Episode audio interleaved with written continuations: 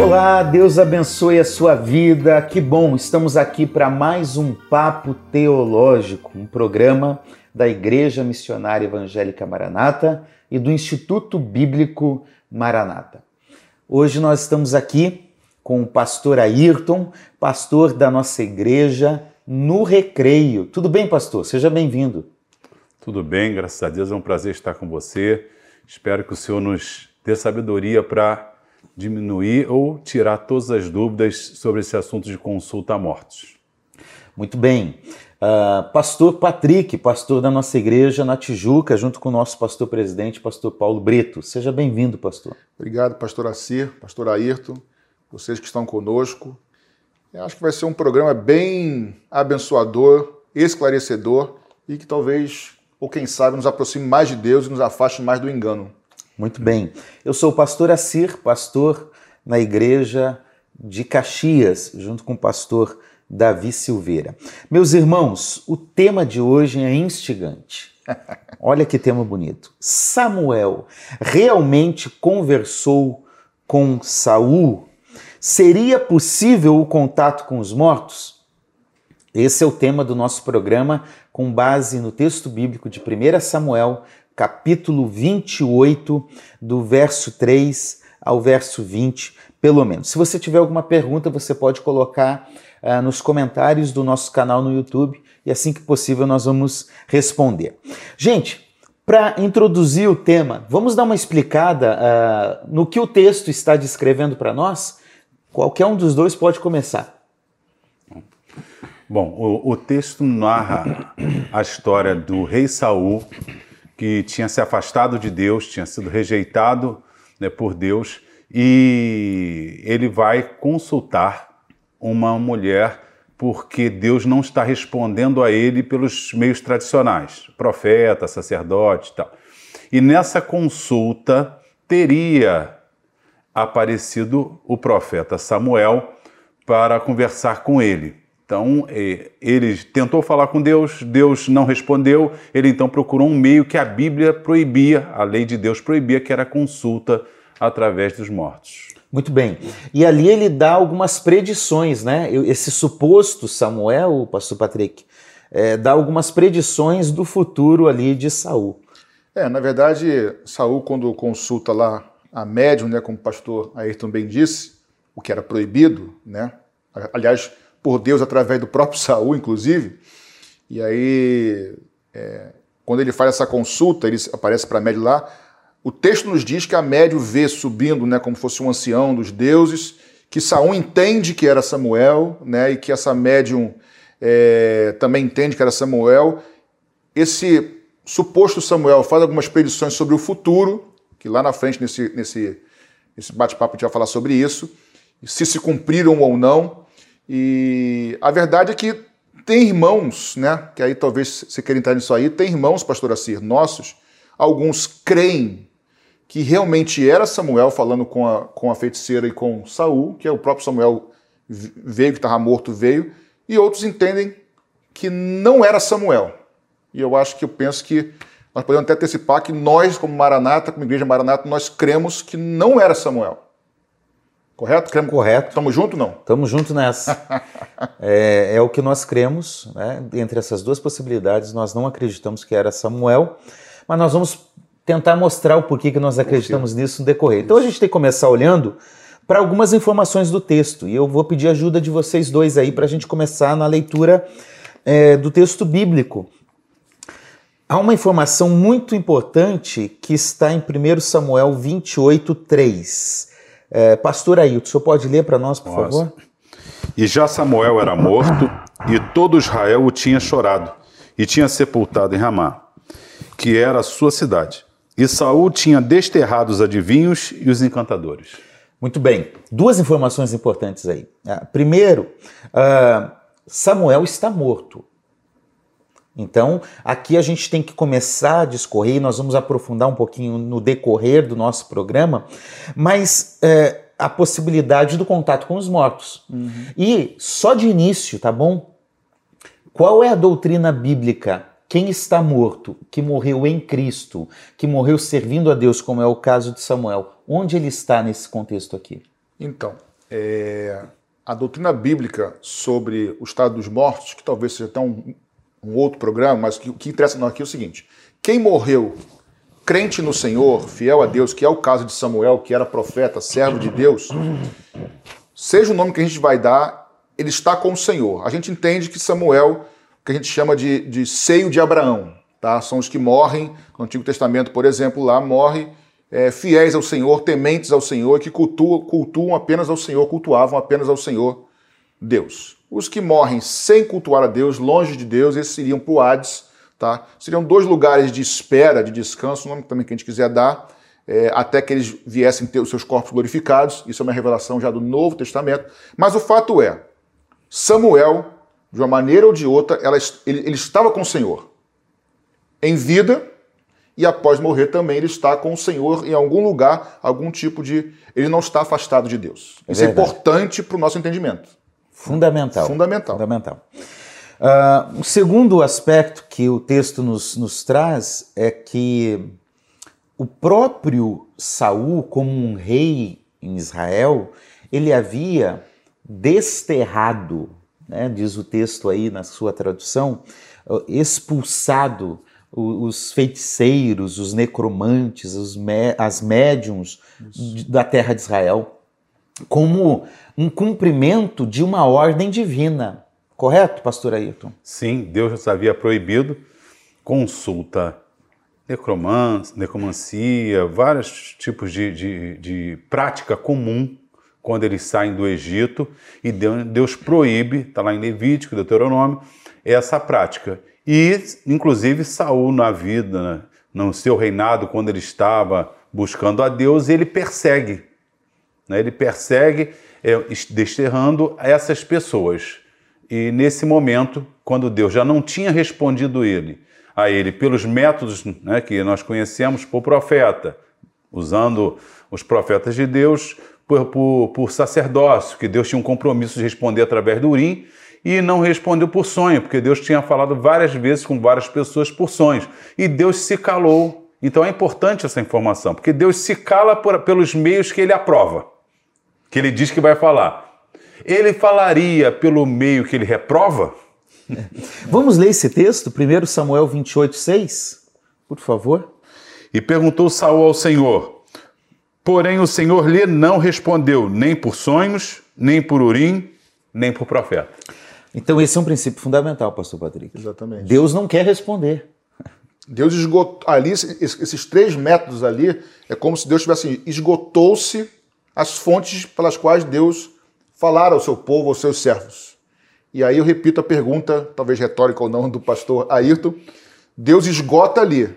Os meios pelos quais Deus fala são esses. Aí Deus não fala com Saul como ele agora vai falar para um outro que Deus proíbe.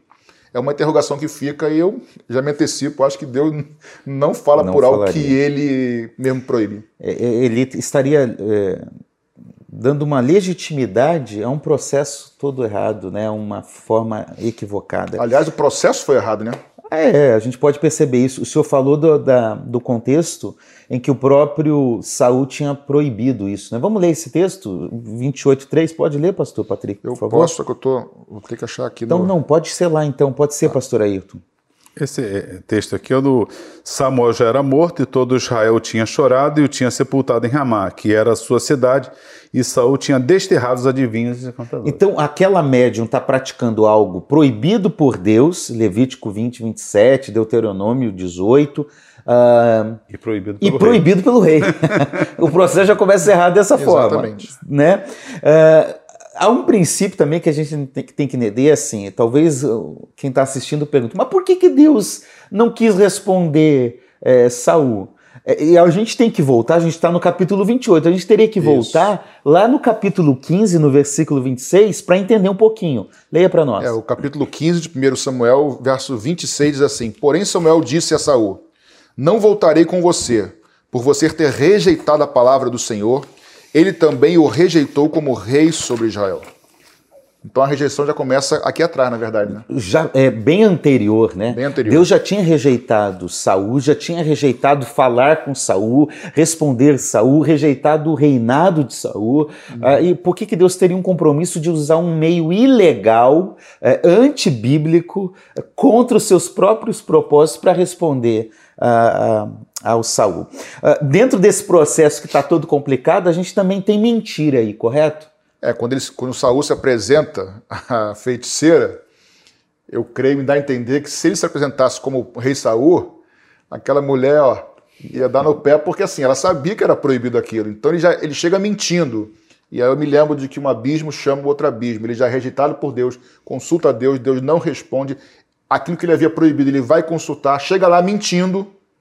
Ou seja, é uma sequência de erros, de, faz um juramento, no versículo 10, ele faz um juramento a médium em nome do Senhor contra algo que o próprio Senhor tinha proibido. Me parece que Deus não está nessa confusão toda aqui, né? Não, é, eu também tá. entendo assim, viu? Gente, agora, uma, um fato é, e, e, as dúvidas surgem nesse texto exatamente porque, é, pelo que parece, o, o, cronista e o autor bíblico, ele afirma que a feiticeira realmente acredita ter visto Samuel. Né? Uh, veja, eu não estou dizendo aqui, é importante a gente reiterar isso, não diz que era realmente Samuel, mas que acredita ter visto. Uh, e, e é possível que haja aí, gente, uma indução para início de conversa. A gente pode desenvolver outros aspectos dessa possibilidade ou não no decorrer, mas aqui é possível que ocorra uma indução aí ou não? É possível, creio que seria possível. É... Vamos lá. O Saul pede, ela fala: Quem você quer ver? Aí ele fala: Quero ver Samuel. Quem ela vai invocar? Samuel. Samuel aparece uma pessoa. Quem é essa pessoa, naturalmente falando? Se ela invocou Samuel, naturalmente, creio, se eu fosse uma mulher, entenderia que, não sou graças a Deus, mas entenderia que seria a pessoa que ele pediu que invocou. Isso é natural. Então, quando ela viu, é, pode haver uma indução. Uma coisa para a gente pensar aqui é o seguinte: Samuel era alguém muito conhecido em Israel. Se não, na época não tinha televisão, não tinha internet, então assim, se alguém não o conhecia a sua fisionomia, conhecia o seu nome, sua reputação, sua função. E como era algo proibido, né, a necromancia ou a feitiçaria, é, e havia sido banida, algo escondido, possivelmente essa mulher nunca é, teria visto a figura de Samuel. Possivelmente. Eu até diria que provavelmente já teria visto algumas vezes. Mas o fato é, o texto diz que ela parece entendendo que era Samuel. Ela parece ter visto Samuel. O texto diz, na verdade, subindo como um ancião, subindo como Deus. Vamos né? ler esse texto, versículos é. 13 e 14, eu acho que vale a pena. 13 e 14, diz assim. Posso ler, pastor? Pode. Diz assim. Eu estou lendo na Nova Almeida atualizada, tá bom? Mas o rei disse à mulher: Não tenha medo. O que você está vendo? A mulher respondeu a Saul: Vejo um Deus subindo da terra. E ele perguntou: como é a sua figura? Verso 14. E ela respondeu: Vem subindo um ancião, está enrolado ou envolto numa capa. Então Saul, entendendo que se tratava de Samuel, ele se inclinou com o rosto em terra e se prostrou. Deus aqui pode ser um sinônimo, é Deus com letra minúscula, pode ser um ancião, pode ser um juiz, pode ser uma liderança importante Sim, dentro juiz. daquele contexto, né? Então ela está vendo um ancião. Veja que ela nem responde que está vendo Samuel. Né? É. Ela, ela descreve o que ela supostamente está vendo. Mas é curioso, desculpe interromper, porque Sim. o versículo 12, pastor Assir, diz assim: Vendo, pois, a mulher a Samuel, gritou em alta voz. Então, nos parece que ela, de alguma forma, ela, acreditou, ela acreditava que era Samuel. Sim. Entendeu? Então, assim, até então, assim, não parece que ela inventou, ela, ela entendia que era Samuel. Se era ou não, a gente vai descobrir já já no nosso bate-papo. Mas ela, ela acreditou que era Samuel, né? É. E, e, Sa, e Saul Uh, Samuel e Saul, Samuel e Saul é, é complicado, complicado, tem que tomar cuidado para não errar. três vezes é. é, não é? e Saul, ele não está pelo contexto aí, pastor Patrick, pastor Ailton, parece-nos que ele não está vendo. Quem está vendo está é perguntando, o que, que você está vendo? Que Exatamente. Que, né? E aí, o texto do versículo 14 que o senhor leu diz, entendeu ele que é. era Samuel. Né? Então ele não está vendo, ele só está entendendo o que é. E aí ele vai, nessa conversa, esse suposto Samuel vai predizer algumas coisas aí. Pois bem, Agora, o que nós temos aí é uma possibilidade de consulta aos mortos. Uhum. E eu acho que é importante, antes da gente voltar ao texto uhum. e tirar do texto algumas lições para nos posicionar como igreja maranata, é importante a gente entender uma premissa fundamental da teologia bíblica. Deus definitivamente proíbe a consulta aos mortos.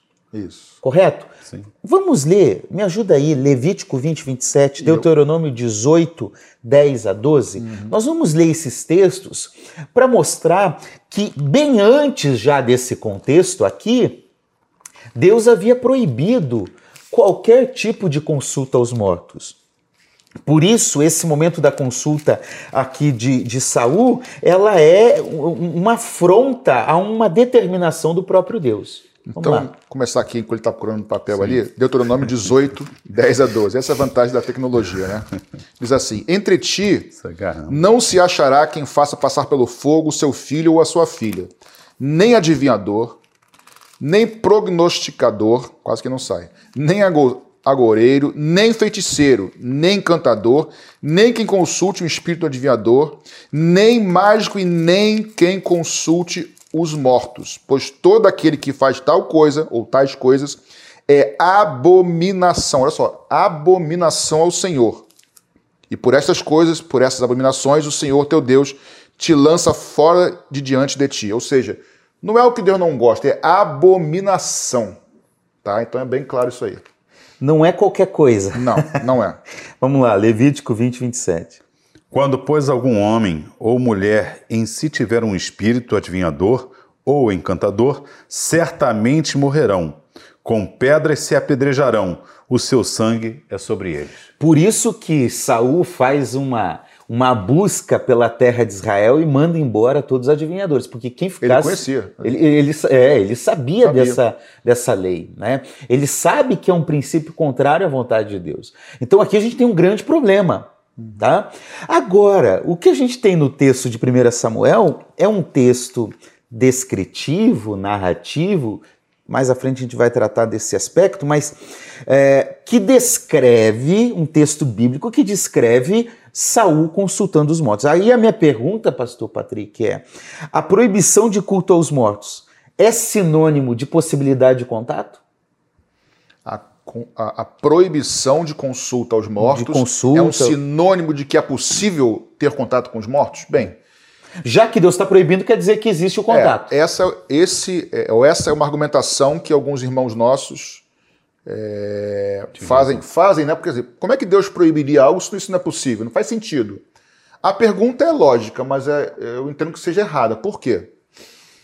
Vou usar o exemplo da proibição de Deus com relação ao culto a outros deuses. Deuses, Deus proíbe, o Senhor proíbe o culto ou adoração a outros deuses. Isso é sinônimo de que não existem outros deuses? Isso é sinônimo de que existem, que existem perdão, deuses. Existe, é. Obrigado, outros deuses. Então vamos lá. Por que, que Deus proibiria o culto a outros deuses se hoje nós sabemos que não existem outros deuses? Porque naquele contexto do Antigo Testamento, eles criam em outros deuses. Baal, por exemplo, Astarote e outros, enfim, Deus, a Bíblia chama de Baal de Deus, gente. Com gente, letra minúscula. A gente chama, chama maiúsculo, minúsculo, porque a gente sabe hoje que existe um só Deus. Mas eles criam, aliás, os deuses da época do Antigo Testamento, até principalmente o cativeiro babilônico, quando eles tiveram um pouco reformada a mente deles, eram deuses territoriais. Mas o Deus de Abraão, de Isaac e de Jacó era o Deus que prevalecia em qualquer território. Mas eles criam que Baal era um deus, tá? E a Bíblia não nega isso. Vai, vai no Novo Testamento explicar que não era um deus. Então, voltando aqui. Por que, que Deus proíbe a adoração a outros deuses se não existem outros deuses? A resposta é porque Deus sabia e sabe que por trás da adoração a outros deuses existe engano. Existem atividades enganosas, demoníacas. E aí vamos voltar para o texto aqui, o mesmo princípio. Por que, que Deus proíbe o culto aos mortos. Não é porque é possível cultuar os mortos, assim como não é possível ter outros deuses. E sim porque Deus também sabe que por trás do culto a, outro, a, o culto a, mortos, culto não, consulta. É, consulta a mortos, há uma atividade de engano. Enquanto Deus proíbe o culto a outros deuses e a consulta a mortos, não é porque existe a possibilidade, e sim porque existe engano por trás. E Deus proíbe para proteger o seu povo. Então, então, não é o sinônimo. Então, em, em síntese, Deus proíbe o culto a outros deuses não pelo fato de que existam outros Exatamente. deuses. Deus proíbe a consulta aos mortos, não, não pelo fato de que exista a possibilidade de consulta não. aos mortos. E sim é. por cuidado com o seu povo. E, é e no Novo Testamento, a gente tem esclarecido, ampliado o conhecimento, como disse o pastor Patrick, é progressivo. Né? Deus fala com como a pessoa crê na época. Eles criam que havia outros deuses e Deus não vai adorar outros deuses. No Novo Testamento, foi muito esclarecida essa questão de ação maligna. Então Deus não proíbe só porque estou ofendido, estou com ciúme, vocês vão falar com outro ser. Mas Deus sabia das implicações espirituais da, dessa prática. É uma invocação os desdobramentos. Os né? desdobramentos. Então, eles poderiam não entender os desdobramentos, mas Deus Exatamente. conhece tudo e no Novo Testamento nós entendemos isso claramente. No Novo Testamento, a questão da, da, da possibilidade da consulta aos mortos novamente é tratada, correto, pastor Ailton? E Deus permite que se consulte mortos no Novo Testamento? Não. Jesus inclu... questiona isso, não? Inclusive, na, na passagem de Lucas 16, quando o, o, o, rico né, pede, poxa vida, ele vai lá, está sofrendo, e, e, os seus parentes, ele pede que vá lá um, um, Samuel da vida, manda lá um dos profetas. E o que que diz? Não, não pode, não tem como se comunicar, eles têm a lei e os profetas, ou seja, ele tem o Antigo Testamento, naquele contexto, eles não têm como consultar. Então, a doutrina do Novo Testamento é que se aparece alguém, não é a pessoa que foi procurada, porque é não tem parte a... de Deus, né? É, e não tem né, como consultar mesmo no local que não é da parte de Deus, consultou no, uma pessoa que não é de Deus. Não existe essa consulta. Quem está falando ali não é aquele ser. Entendeu? Minha tia que não era cristã morreu. Eu não tenho como consultar minha tia. Uhum. Mesmo que fosse um profeta de Deus, não, Deus não deixou. Mas minha tia, não posso, porque o que o texto diz ali é que o, o rico, é claro para ele, não tem como falar com aqueles que estão mortos. Lembrei agora Pregar de um para texto, eles em comunicação. É, lembrei agora de um texto, Hebreus 9, 27. Assim como aos homens está ordenado morrerem uma só vez, vindo depois disso o juízo. Então, é, o, o que, que é que acontece? O homem morre, depois da sua morte, ele vai para o juízo. E nada mais do que isso. Ele não fica voltando, ele não está em ação. Não, não tem. Correto? Não tem. Muito bem. Então o Novo Testamento vai nos deixar claro que a possibilidade de consulta aos mortos não existe. Que a Deus... proibição existe, mas a possibilidade não, né? Ah, Isso. não, sim. A proibição de consulta uh, é justamente porque as pessoas iriam buscar, mas Exatamente. que Deus deixa claro que não existe a possibilidade dos mortos voltarem. Exatamente. Tá? Obrigado aí por me ajudar a não, deixar e, mais claro. A proibição de Deus, embora não entendida, porque parece que há consulta aos mortos pelo povo, pelos povos, no futuro a gente vai entender o porquê, porque Deus esclarece. Aliás, isso é muito bom para pensar. Quando a Bíblia diz não para alguma coisa, você pode não entender o desdobramento, mas sabe que ela está te protegendo de alguma coisa. Espiritualmente você não entendeu, então, quando ela diz não faça isso, não faça aquilo, é uma proteção, não é porque Deus está com vontade de deixar a nossa vida pior. Muito bem. E é bom só deixar claro aqui, porque talvez alguns irmãos estejam nos assistindo e assim, mas a Bíblia faz afirmações, então a Bíblia está errada. Não, a Bíblia não está errada. As afirmações que são feitas dentro da, daquela, daquele contexto de entendimento são verdadeiras para eles. Mas são falsas no sentido de que, à luz de Cristo, à luz do Evangelho, a gente tem uma compreensão perfeita daquele evento. Então, na verdade, toda é, interpretação bíblica de qualquer assunto na Bíblia, principalmente do Antigo Testamento, tem que, eu sempre reforço isso, tem que passar pelos princípios, os valores, pelo ensinamento do Novo Testamento, porque eles vão explicar muitas coisas, porque hoje nós temos a revelação plena. Se lá a, a revelação era parcial, hoje em Cristo, o Filho de Deus se manifestou, veio ao mundo para que nós entendêssemos muito mais coisas que eles não entendiam. Abraão não entendia como a gente entende hoje, entendeu? E nem por isso somos maiores que ele. Então, a partir dessa sua fala, a gente pode voltar a, a alguns questionamentos ao texto de 1 Samuel 28. Uhum. Tá? E aqui, eu acho que como pressuposto, vale a pena a gente falar algo de uma, de um, de uma perspectiva da leitura bíblica. Isso é muito importante. Quando eu estou lendo a Bíblia, eu tenho que entender que eu tenho na Bíblia textos descritivos, Perfeito. ou seja, textos que estão ali simplesmente para descrever um fato, narrar uma história, e eu tenho textos normativos. Correto, pastor Ailton? Como que a gente tem que perceber isso? Como que o senhor pode ajudar os nossos irmãos a entenderem melhor essa perspectiva de saber separar o que é normativo, doutrinário, do que é descritivo, narrativo, histórico? Sim.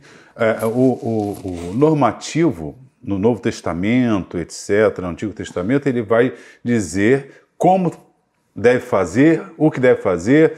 É, um exemplo que a gente fala no batismo do Espírito Santo, quando a gente tratou desse assunto, falam se o sinal é falar em línguas. O texto normativo, 1 Coríntios 12, não diz que o sinal que você foi batizado no Espírito Santo falou em línguas. Mas em Atos dos Apóstolos, alguns textos diz que caiu o Espírito Santo e eles falaram em línguas. Então alguns irmãos defendem, olha aí, tá vendo aqui, ó, eles caiu o Espírito Santo todos e falaram em língua. Aí eles dizem, o texto ali, ele é descritivo. Ele está apenas dizendo que naquele momento as pessoas falaram língua, mas o texto não está normatizando que a pessoa só é batizada do Espírito Santo quando falou em línguas. Então, o livro de Atos, uma experiência, não outro exemplo, crê no Senhor Jesus será salvo tu e a tua casa. Paulo diz isso para o carcereiro. Isso ali é um texto que é descritivo. O que Paulo falou numa situação familiar, porque Deus pode inclusive revelar o futuro e pode ser também uma questão social. Agora, eu posso fazer disso um texto normativo? Todo aquele Não que pode. crê em Jesus, toda a família vai ser salva. O próprio apóstolo Paulo fala, falando sobre marido e mulher, ele fala assim, mudando esse Sim. gancho assim, por acaso mulher sabe se você vai ganhar o seu marido? Então assim, ele estaria se contradizendo? Sim. Não, ele falou para o carcereiro aquilo. 1 Coríntios 7, se Paulo acreditasse que quando você crê toda a família, ele tinha que dizer para a mulher, mulher não separe do marido porque ele vai, vai ser, ser, salvo. É. Porque é, crer no Senhor Jesus, será, ali seria um texto normativo se ele dissesse: é. é. posso, posso confiar que vai salvar meu marido. Mas lá o texto em Atos, ele apenas é descritivo. Uma coisa aconteceu, o apóstolo disse. Paulo disse para um homem: ó, você está me atrapalhando, o evangelho e tal, fique cego. Se isso fosse normativo, vamos mandar todo mundo ficar cego. Eu começo a pregar, o colega do trabalho fica assim: não, não deixa ele falar, não, ele é chato, ele está falando de Jesus. Aí eu, eu fica cego. Se o texto de Paulo, é, que é. é. descritivo, mandou o homem ficar cego, eu posso transformá-lo em normativo, aí eu começar a mandar todo mundo ficar cego. É isso aí. É, a, a Bíblia ela tem vários gêneros literários. Né? E na, na, na, nossa leitura a gente tem que perceber isso. Uhum. Então, nem tudo que está descrito, narrado por um historiador, por alguém que estava com, com o compromisso de escrever aquele, aquele momento, de descrever aquela história, nem, nem sempre aquele texto é norma para nós, mas apenas uma descrição. Um, um, bom exemplo que a gente tem é, é o diálogo de Jó com, com os seus amigos. É? Os amigos Também é falam. É descritivo. É, é totalmente descritivo. descritivo. E eu não estou dizendo que eles falam coisas erradas. Às vezes eles falam coisas certas. Certas. Mas lá no final Deus vai, vai, confrontar os amigos de Jó.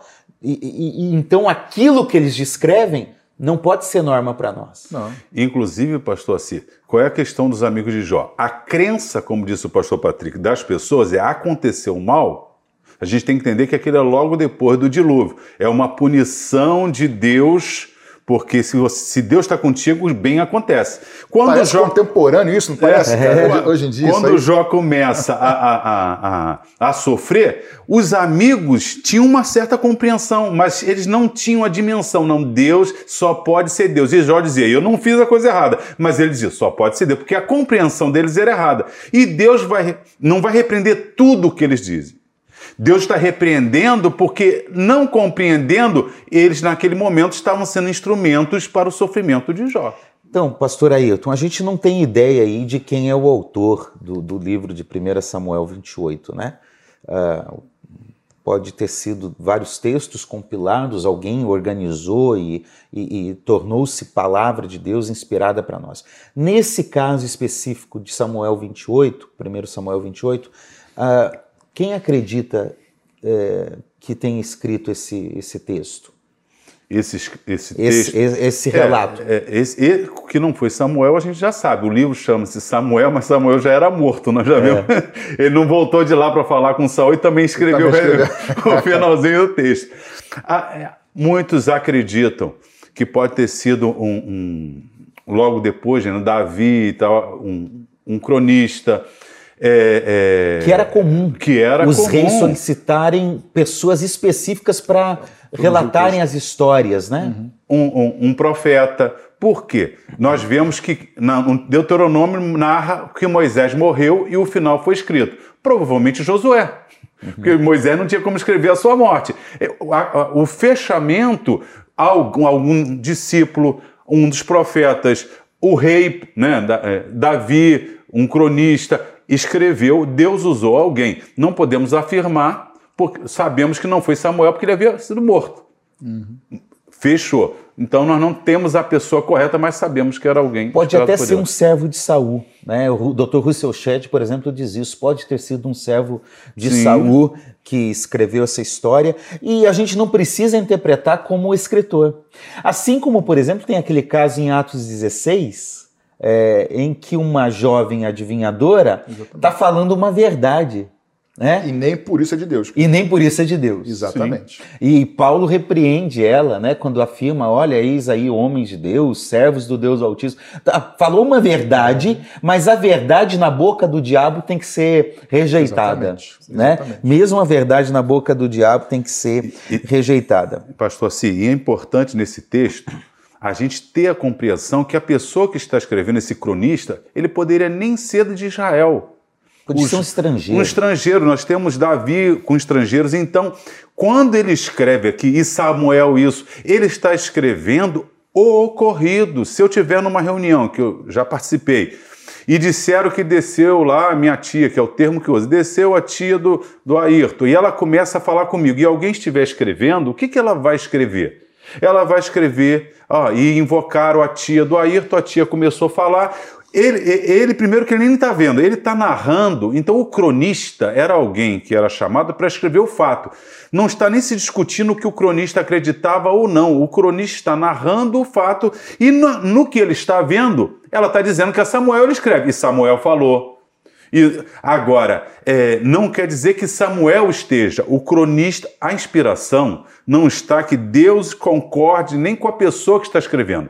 A inspiração bíblica é que Deus quis que estivesse escrito o que o cronista uhum. narrou.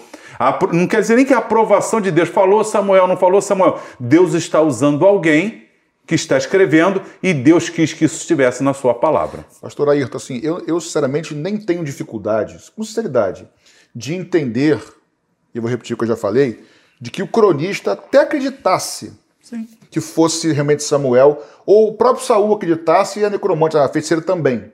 Mas, repito, o fato deles acreditarem não é sinônimo de que realmente era Samuel. Sim. O fato deles relatarem também não era sinônimo de que era Samuel, assim como o fato da Bíblia relatar que os outros deuses eram deuses, e a gente sabia à luz do Novo Testamento que não eram deuses. Ponto. Eu creio que eles criam, mas ainda assim tenho convicção de que não era Samuel. Pastor Patrick, por que Deus proibiria o contato com os mortos se não fosse possível existir esse contato? Bem, foi o que nós falamos, por um cuidado com o seu povo, porque Deus sabe que por trás da, da consulta aos mortos, toda a prática de feitiçaria, de necromancia, de, de adivinhação, espírito de adivinhação de todas as formas, por trás disso existe engano. Assim como a adoração aos deuses também existe engano. Então, se fosse resumir, Deus proíbe por causa de cuidado com seu povo para que ninguém seja enganado e assim escravizado. Muito bem. Eu acho que a gente tem que trazer aqui também, e eu vou pedir ajuda de vocês, para abrirmos em 1 Crônicas, capítulo 10, versículo 13 e 14. É bom lembrar que os livros de Samuel e de Reis, eles foram escritos num contexto pré-exílio, é? antes do exílio babilônico. Crônicas uhum. é um contexto pós-exílio. Por isso que às vezes os textos são até semelhantes. Fala, parece que está vendo a mesma história. É, a mesma história contadas por gente diferente em contextos diferentes. Com ênfase diferente. Com ênfase diferente. Um é falando, os reis estão falando contra o pecado e o outro é contando para uma restauração. O objetivo é formar esse povo. O outro é não faça isso. Então a ênfase é com certeza diferente. E aí, em 1 Crônicas, a gente tem mais uma vez uma descrição desse fato. E tem algumas coisas importantes Importante, aí. é verdade. Vamos ver? Vamos. Assim morreu Saul por causa da sua transgressão com que transgrediu contra o Senhor, por causa da palavra do Senhor, a qual não havia guardado, e também porque buscou a adivinhadora para consultar, e não buscou o Senhor, pelo que o matou e transferiu o reino a Davi, filho de Jessé. Esse texto é riquíssimo para a nossa compreensão de toda a história. Primeiro, ele diz que Samuel consultou a necromante, não ao Senhor. É adversativo, né? É isso aí. Em vez de tal. É. É. Ele não está dizendo que ele consultou o Senhor pela necromante, pela, pela. Sim. Não é. Está dizendo, ó, em vez de consultar o Senhor, ele escolheu consultar a necromante. O próprio texto bíblico já nos dá a resposta seguinte: não foi o Senhor que E respondeu. pensa, Deus ficou irado com isso. E Deus decidiu tirar Samuel lá do mundo dos mortos, Deus enviou e levar, bater, pa- ainda profetizar. Quer dizer, Deus está irado porque ele está fazendo isso e decidiu usar, usar porque ele tá, se, se ele vai profetizar lá, vai acontecer isso, vai, então Samuel, além de sair do mundo dos mortos, vem profetizar e se profetizou foi Deus. Então Deus está desaprovando, condenando Não. pelo que disse. Aí é, pelo- é bipolar. não Aí-. Então, e, e- e- e- e o texto está dizendo que Saul foi castigado por dois motivos: porque não obedeceu a palavra do Senhor, ele já tinha sido rejeitado, como 1 Sim. Samuel 15, nós lemos, e porque consultou. Então Deus castiga algo que ele fez ali para induzir o Sim. próprio Saul a mais uma vez Sim. ao erro. É, é improvável, né? Eu quero ler um- uma frase que eu trouxe aqui, que o Dr. Russell Shedd comenta muito bem, aliás, na, na Bíblia de estudo dele, ele comenta muito bem esse contexto, essa história. Ele diz o seguinte: dizer que Deus permitiu o aparecimento de Samuel à médium é afirmar que Deus permitiu Samuel pecar gravemente, Sim. ou seja, de Não tenha dúvida. praticar o pecado de feitiçaria. Para pensar, Deus proíbe uma coisa. Nunca permitiu isso na Nunca história. permitiu. Ele não, ele não faz pelo método que ele autoriza, proíbe. E outra coisa, tá irado e manda Samuel, porque se, não, não falasse em crônicas, esse texto de crônicas é importante, porque é a outra visão. é, é, se Deus simplesmente viu aquilo, poxa, não, mas Deus inclusive traz uma condenação. E Deus vai aprovar mandando realmente Samuel lá. É claramente no Novo Testamento a gente vai entender que Deus permite uma ação maligna. Não é isso? O que está acontecendo aí? Deus poderia mandar alguém lá, um profeta de Deus mesmo, vai encontra com Saul porque ele vai fazer um absurdo. Mas Deus já rejeitou ele. Então você quer esse caminho? Então eu vou deixar o engano. faz- A, a- a frase do, do Shed é perfeita. Sim. Por isso é diferente, né, Dr. Shed? Samuel morre e está com o Senhor. Nós falamos sobre isso. Seio de Abraão e tal. Aí Deus proíbe a consulta aos mortos. Aí fala assim: Samuel, estão te, tão te consultando aí, eu proibi você voltar, mas agora você pode voltar contra a minha proibição? Olha, olha que absurdo, Sim, gente. sim, sim. Sai daqui e vai lá falar com ele. Ou seja, Deus proíbe, aí há a prática da, da proibição, Deus que proibiu valida agora. Gente, Chega a ser um. Sim, Um absurdo, É um um absurdo. absurdo. É um absurdo. Entendeu? É, então, não seria possível que, que Samuel, como um homem de Deus, que foi fiel a Deus em todo o seu ministério, viria falar algo da parte de Deus, mesmo após Deus ter negado a falar a Saul. Seria impossível. Seria uma contradição de Deus. É uma da própria- contradição de Deus. É uma contradição de Deus. Porque, né? Então, o ser de Deus ali está se contradizendo. E para mim, sabe qual é a grande dificuldade? E eu concordo com o doutor Shed. É que o texto é uma descrição. A dificuldade é entender que tem um cronista e ele está narrando o que ele está vendo, ele não está fazendo juízo de valor. Os nomes estão citados. O que ele está. Ele, tá, ele E é uma coloca- descrição dentro da crença daquela, da, daquela época. da crença da época. Isso aí. E, e- então, o que eu vejo na narrativa não é uma aprovação de Deus dizendo fazer um método de se fazer e Deus concordando e Deus Não, fazendo. crônica vai mostrar que Deus puniu. Deus, Deus puniu. Deus puniu. Então, eu acho que a grande dificuldade é não entender quando diz e disse Samuel, porque diz assim o texto, e disse Samuel. Olha aqui, ó. Está dizendo, di- mas ele não entende que o e disse Samuel é o cronista escrevendo o que está acontecendo, porque para ele E na, na situação é Samuel falando, não há juízo de valor. Ele interpreta que é Samuel, mas não quer dizer que, Que nós... Deus esteja dizendo que era Samuel. É, é isso aí. Ah, aqui a gente tem um pressuposto perigoso, porque se a gente aceita a profecia do pseudo Samuel aí é, como uma verdade, como uma possibilidade de Deus estar falando por meio dele, a gente está criando uma nova doutrina que é a revelação de Deus, é que é Deus falar por meio de pessoas ímpias, desobedientes, rebeldes contra o propósito de Deus e por meio da mediunidade. O que a gente sabe que a Bíblia condena de ponta a ponta. E esse é o motivo pelo qual a Bíblia condena, porque sabe que existe engano. É isso aí. Pastor Assi, segundo Deuteronômio, quando Deus preparou o seu povo, ele deu dois métodos da gente julgar se era Deus. Se foi Deus que falou ou não. Deuteronômio 18, se falou e não se cumpriu, não foi Deus. Porque Deus, quando fala, ele cumpre e pronto. Mas Deuteronômio 13 vai dar o outro método. O outro método é o seguinte: se falar o profeta e tal, e, e acontecer, mas a intenção for desviar o povo, não foi o Senhor. Então, se não se cumpriu, mesmo que tenha se cumprido parte, porque não foi tudo, parte do que o suposto Samuel falou, ó, você vai morrer, etc. Não, ali. Se, ah, tá vendo aqui, mas não se cumpriu, porque a pergunta é, e não se cumpriu, tem que ter sido Deus. Acontece que o próprio Deus, em Deuteronômio 13, alertou que algumas vezes alguém diria e aconteceria, Mas não era ele. mas não era ele. É isso aí. Eu quero ler mais uma frase do Dr. Russell Shedd, que eu acho que vale a pena. Ele é fantástico na explicação desse texto. Ele diz o seguinte: fosse Samuel o veículo transmissor, seria o próprio Deus respondendo. Se fosse Samuel mesmo ali, seria então o É próprio Deus Deus. que enviaria. É o Deus que enviaria. Isso. Pois Samuel não podia falar senão pela inspiração de Deus. E se não foi o Senhor, que nós acreditamos que não foi, não foi Samuel. Lógico. Não- Ok? Samuel, depois de morto com o Senhor, ele, ele não está separado do Senhor, nem é independente do Senhor. Não tem autonomia para vir. Senhor, eu vou lá porque eu quero. Não, não existe essa autonomia pós-morte. Então, se não foi o Senhor e não era Samuel, de fato, quem era? Tchan, tchan. Bem, Você vai colocar um efeito de uma música suspense aí, por favor? A nossa Acho que nós já técnica? respondemos e vamos clarear aqui. O quem era é exatamente o propósito pelo qual Deus falou para proibiu consultar os mortos. O quem era é o mesmo pro- é o propósito pelo qual Deus proibiu adorar outros deuses. Já falamos, porque existe engano atrás. Então são espíritos enganadores. E não é, não é muito difícil de exemplificar isso. No- Nos nossos dias ainda tem isso hoje. A coisa não muda.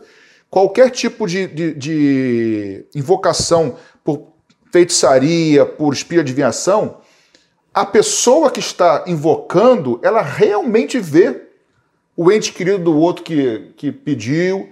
Se o inimigo, se Satanás, não tem dificuldade de se fazer passar por anjo de luz, ele não pode se passar pelo Zé, pela Maria, pelo João, pelo... não tem a menor dificuldade. É porque hoje, nós no século, assim, em 2020, nós estamos tão distantes desse texto, desses textos bíblicos, mas a Bíblia fala que anjos se materializam, gente. Sim. E a gente tem dificuldade de entender isso hoje, mas anjos, se anjos se ma- materializam, por que, que demônios que são anjos caídos não podem se materializar?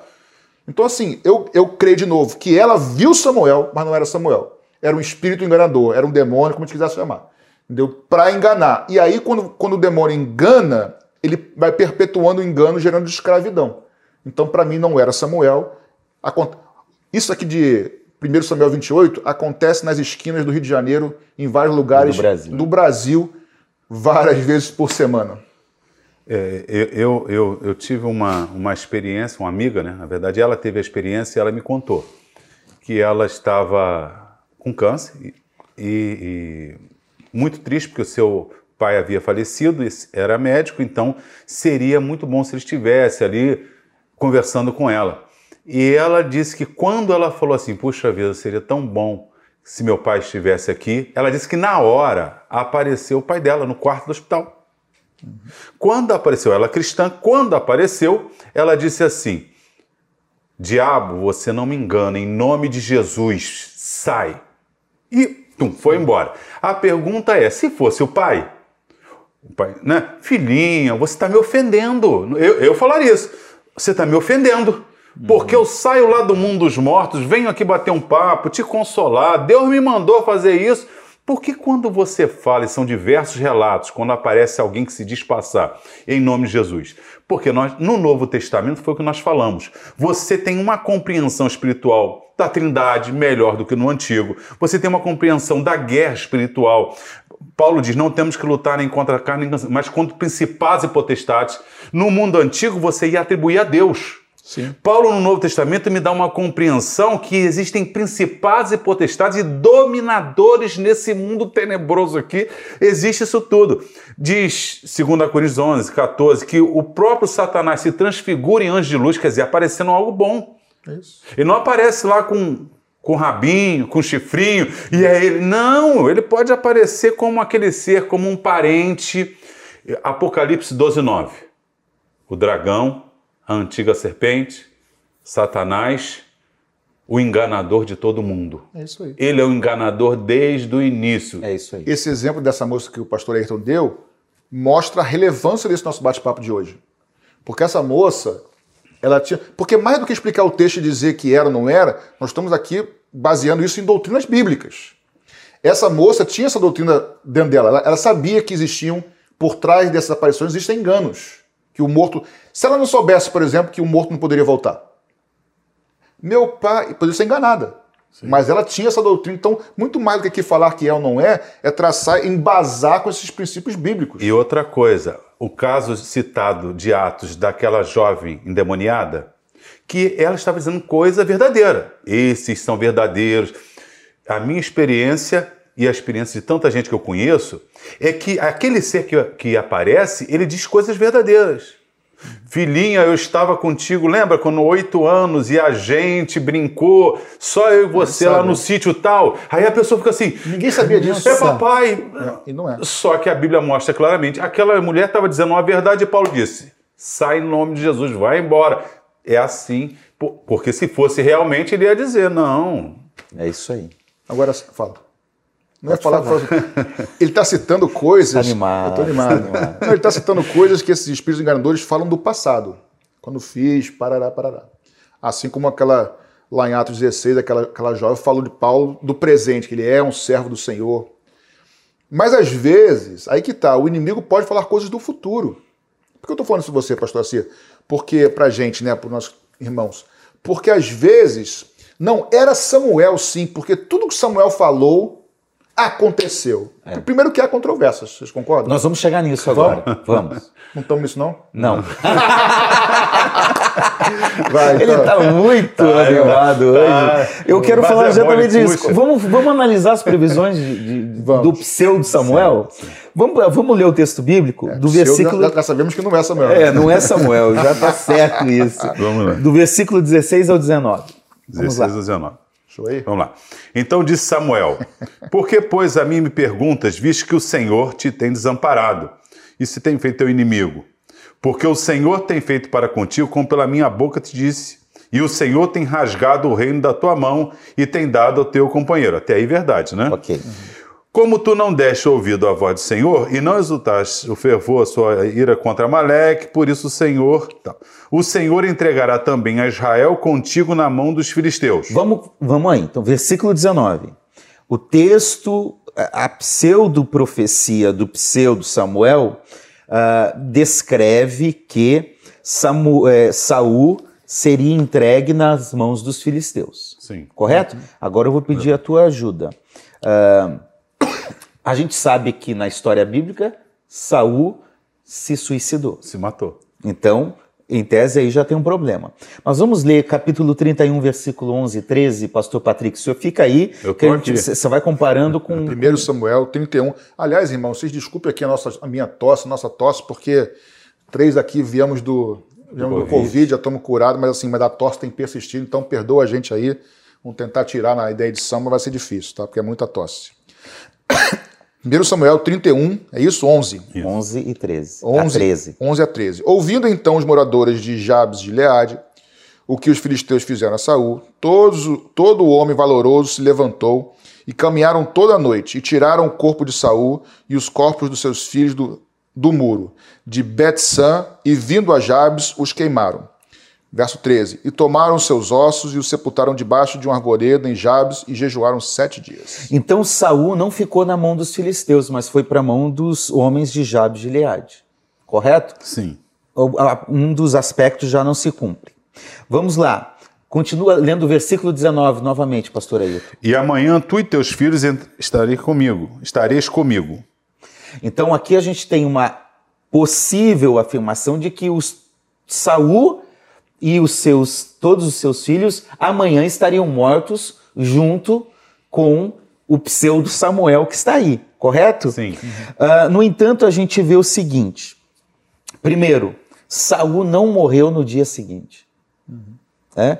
Ele morreu cerca de 18 dias depois. É, a, naquela época, a guerra, o povo se preparava, subia monte, tinha toda, tinha toda uma logística né, para a guerra. Demoravam Vamos ler? meses. Capítulo 30, versículo 1. 1 Samuel 30, 1. versículo 1. Sucedeu, pois, que, chegando Davi e os seus homens ao terceiro dia a Ziclag, é isso? Isso. Já os amalequitas tinham invadido o sul de Ziclag e tinham ferido a Ziclag e a tinham queimado a fogo. Versículo 10. Versículo de número 10. Diz assim: E perseguiu-os Davi, ele e os quatrocentos homens, pois que duzentos homens ficaram, por não poderem, de cansados que estavam, passar o ribeiro de Bessor. É, eu acho que eu errei o capítulo aí, mas na verdade os textos É, vão não é dizer o seguinte: que é, não é logo no dia anterior. É no dia, é, são vários dias depois. Quando você vai juntando toda a história do capítulo A 28 para sequência frente, não a pode sequência. ser num dia, não dá tempo em um dia. É isso aí. O deslocamento, etc., não dá tempo em um dia. Muito bem. Nem todos, outro aspecto, o texto, a, a pseudo-profecia diz que os filhos todos dele Uhum. estariam juntos, mas nem todos os filhos de, de Saul morreram.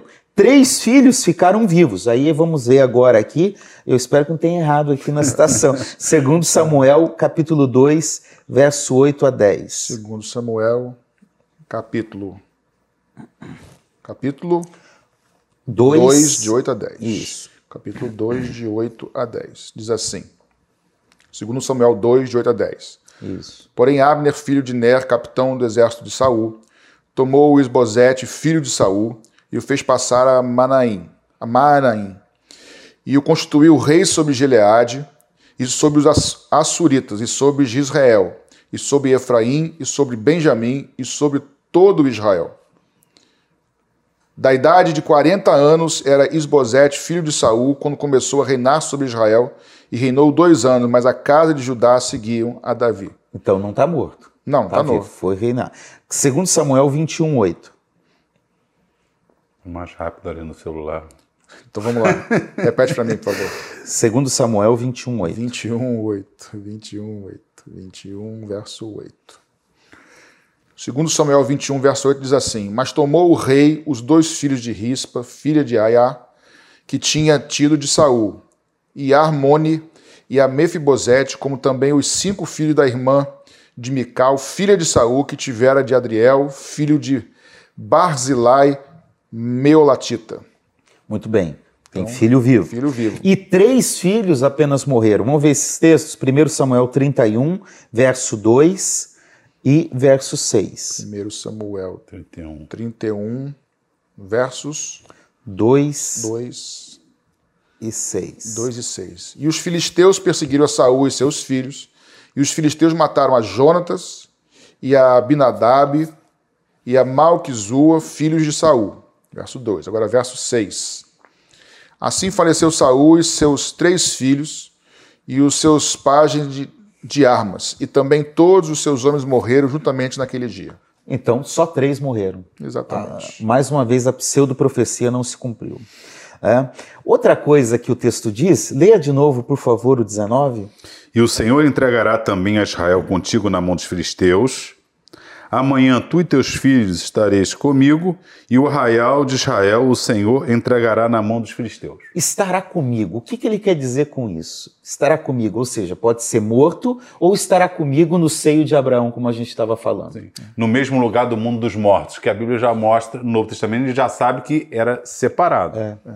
Então, se ele está querendo se referir a estar junto no seio de Abraão, é impossível.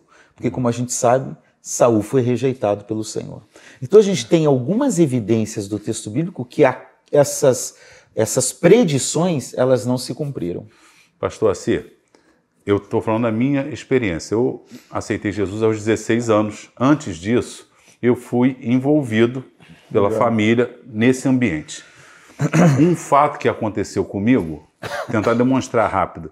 Eu tinha uma namorada eu, eu, eu ia para, fui com ela para uma festa lá de pipoca, não sei o que. Eu não, eu não era, mas a namorada foi, eu, nós fomos. Aí chegamos lá, o, o, a entidade que estava lá queria conversar comigo de qualquer jeito. Queria conversar, conversar comigo. Aí ela veio, ó, fulano lá dentro quer conversar contigo. Aí eu, então tá, vamos lá falar com fulano, né? Bater um papo, né? Bater um papo com fulano. Aí sentei, fulano começou a conversar. E o fulano começou a contar um monte de coisa que só eu sabia começou, ó, você isso, aconteceu isso com você, e eu fiquei maravilhado. E tal, e, e falou coisa que iria acontecer. Parte daquilo ali era verdade. A parte passada que eu tinha, coisa era verdade. Quando eu vim, no, vim com ela, né, lá da sessão no ônibus, a gente conversou, ela estava me olhando de cara feia. Eu não entendi nada, aí eu falei, o que, que houve? Aí depois de muita luta, ela me falou que, o, que o, as entidades falaram e falaram para ela que eu tinha feito isso, tinha feito aquilo, e, e, aquela parte era mentira, porque eu não sou maluco.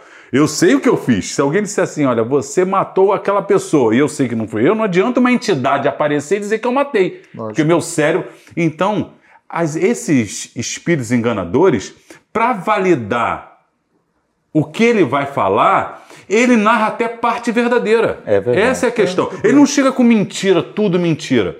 E quando ele fala do futuro, que é o caso, algumas coisas, por que deixam as pessoas maravilhadas? Porque algumas coisas acontecem.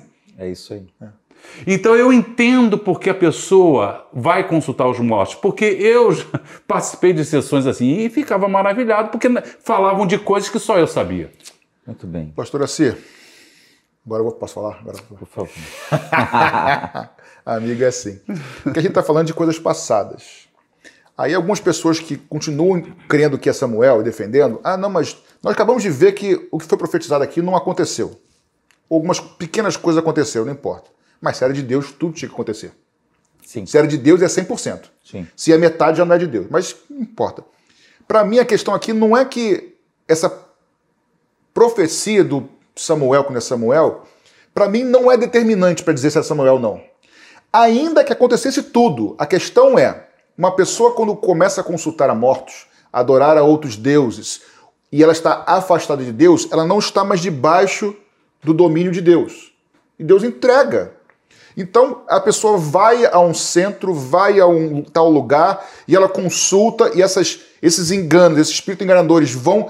É, ah, vou fazer isso na sua vida, vou te, vou te aspas, abençoar te dando emprego. E pode dar emprego. Pode ele profetiza e faz. Sim. Ou seja, ainda que tudo tivesse acontecido, e não aconteceu, mas ainda que tudo tivesse acontecido, não seria ainda Sim. determinante para dizer que era Samuel. Porque quem está debaixo do engano, esse engano pode abrir portas de trabalho, pode fazer, pode matar um monte de coisa. Então, isso não é determinante. Deuteronômio 13. E Saúl está, é o que você falou de Deuteronômio 13, exatamente. Ou seja, que que ainda. Diz Deuteronômio 13? Deuteronômio 13 vai dizer que se um profeta, adivinhando, alguém, alguém falar e se cumprir e desviar da vontade do Senhor, não foi o Senhor. Então, isso aí se é. Se cumpriu. Se cumpriu. Mas não era do Senhor. Mas não é era. Então, gente, a gente conclui que não era Samuel. Não. Ainda que supostamente possa ter parecido Samuel, era um espírito enganador. É, e que Deus não estava nesse negócio, não. Do começo Correto? ao fim não estava. É, que nenhum engano possa prevalecer na vida de quem está assistindo. Não se engane. É, o que Deus tem a revelar, Ele revelou por meio das Escrituras tá Amém. e está bem claro para nós. Amém. Então não se engane com espíritos enganadores, com supostas Aparições, consultas, aparições, aos, aparições de mortos, consulta aos mortos. É, isso não é o propósito de Deus para a sua vida, tá certo? Isso aí. É, que você possa entender essa verdade e aplicar na sua vida. Amém. Nós vamos orar? Vamos orar agora, agradecendo a Deus pela vida, agradecendo a Deus pela verdade. Glória e queremos orar por todas as pessoas que estão passando por um momento difícil, às vezes até em dúvida, às vezes preocupada com alguém que morreu, querendo até consultar os mortos e que precisam do, do Evangelho e da revelação de Jesus Amém. Cristo. Pastor Ailton. Pastor Patrick. Patrick. Senhor, eu quero, junto Deus. com o pastor Assir, junto com o pastor Ayrton, é, pedir a bênção do Senhor sobre cada um que está nos assistindo agora. Amém, Jesus. É, que o Senhor nos livre, livre cada um de toda forma de engano, de enganos que até parecem bonitos porque falam de parentes, ou quem sabe enganos de pessoas lá do passado que não são parentes, mas são chamados de santos às vezes, que voltam, que aparecem.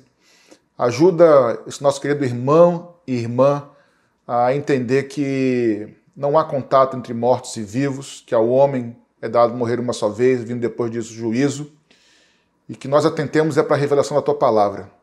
Então que eu te peço, Senhor, que esse estudo aqui, que quem está vendo queira voltar para rever e aprender mais de novo, possa ser instruído em que só existe uma verdade, que é o Senhor Jesus, revelado na tua palavra, no Novo Testamento, que é o filtro da tua palavra, inspirada Amém. pelo Senhor, e que todo engano seja afastado, repreendido e que prevaleça a verdade do Senhor, porque no fim da história a verdade vai prevalecer. Só a verdade vai permanecer para sempre. E que assim o Senhor abençoe a sua vida, as nossas vidas, em nome de Jesus. Amém. Gente, muito obrigado. Amém. Foi muito bom. bom conversar com vocês e bom analisarmos a Bíblia Glória a juntos. Deus. né? Amém. Que Deus abençoe a sua vida. Eu quero lembrá-lo que este programa ele é patrocinado, ele é apoiado pelos membros da Igreja Missionária Evangélica Maranata, que tem ofertado, que tem dizimado, que tem se engajado nessa obra. Nós fazemos parte dessa história, nós estamos juntos, eh, porque também somos ofertantes e dizimistas. Também somos. né? Então, eu quero lembrar isso. E se você quiser conhecer um pouco mais da Igreja Missionária Evangélica Maranata, você pode vir nos visitar e conhecer e ver o que Deus tem feito em nosso meio. Tá Glória certo? Que Deus abençoe a sua vida. Se tiver algum, alguma dúvida, coloque aí na- nos comentários. Nós vamos tentar responder assim que possível. E até o nosso próximo programa, o nosso próximo Papo Teológico. Deus abençoe e até lá. Deus Tchau, tchau. abençoe.